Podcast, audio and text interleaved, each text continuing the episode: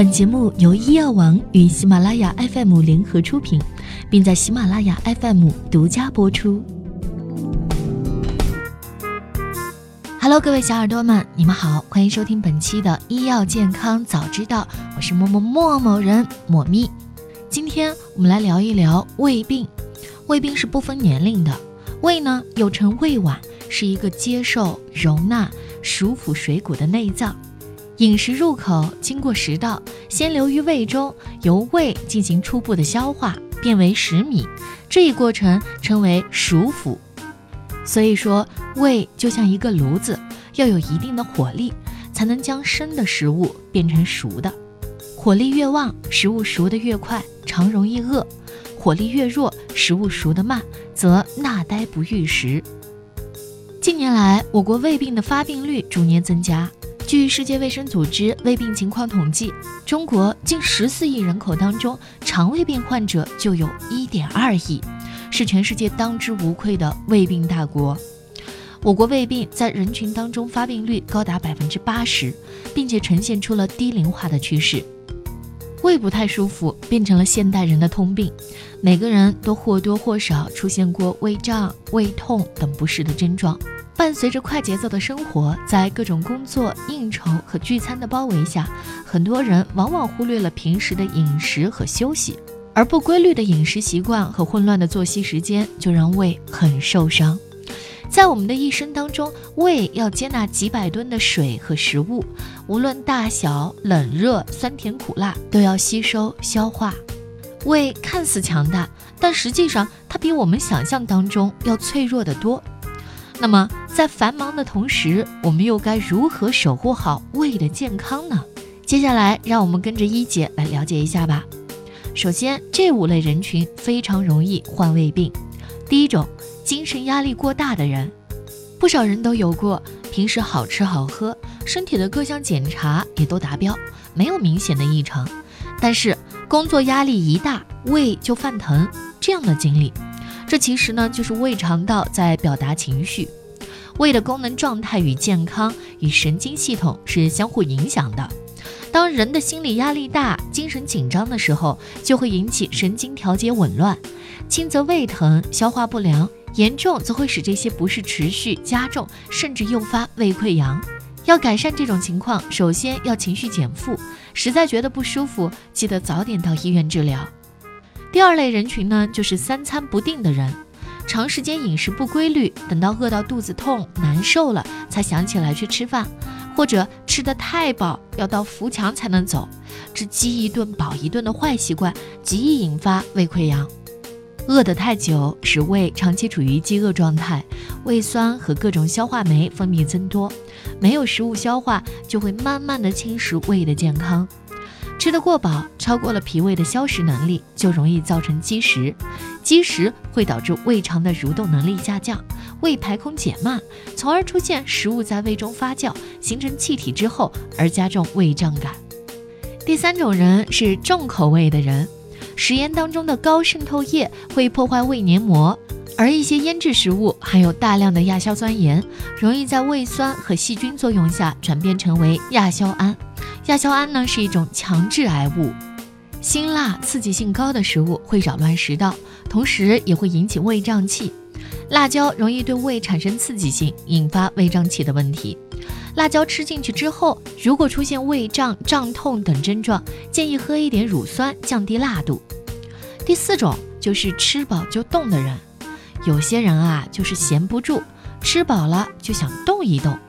但是吃饱就运动会延缓消化液的分泌，破坏了胃的正常消化，容易诱发功能性的消化不良。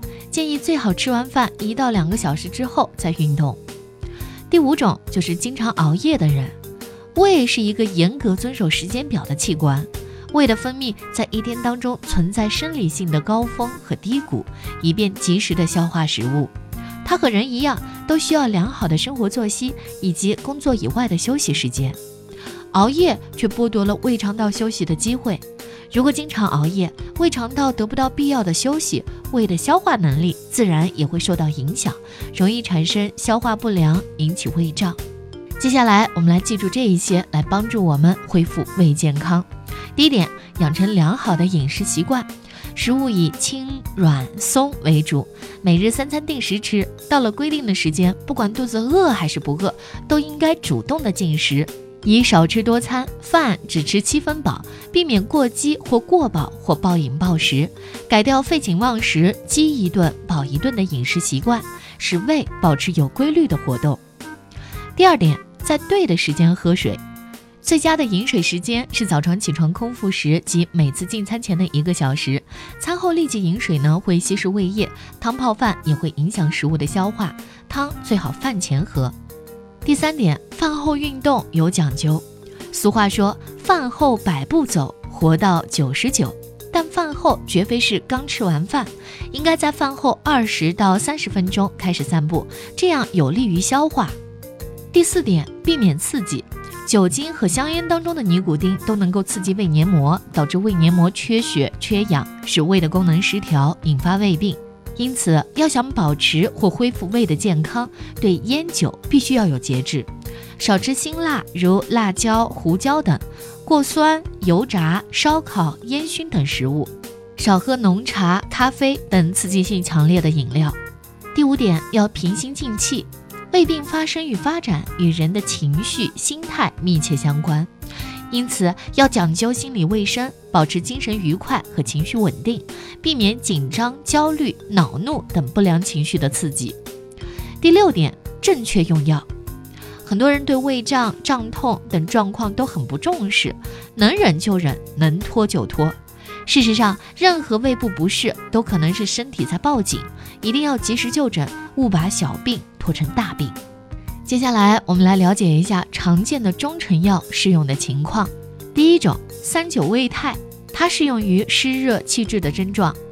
第二种，气滞胃痛颗粒，适用于肝胃不和或脾虚气滞症。第三种，康复新液，适用于气阴两虚兼淤血症。第四种，温胃舒胶囊，适用于脾胃虚寒症。第五种，摩罗丹。适用于脾虚气滞或胃络瘀阻症。第六种复方沉香胃片，适用于肝胃不和症。第七种香砂六君子丸，适用于脾胃虚寒症或脾虚气滞症。第八种肠胃康冲剂，适用于脾胃湿热症。除了药物之外，针灸处理胃部疾病的效果也是很好的。选择的基本主穴有中脘、内关、足三里、公孙。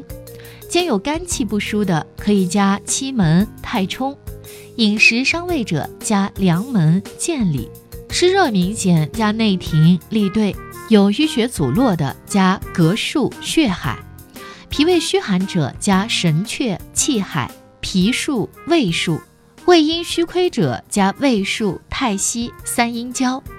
针刺不适合普通人操作，所以日常的保健我们可以采取点按以上穴位。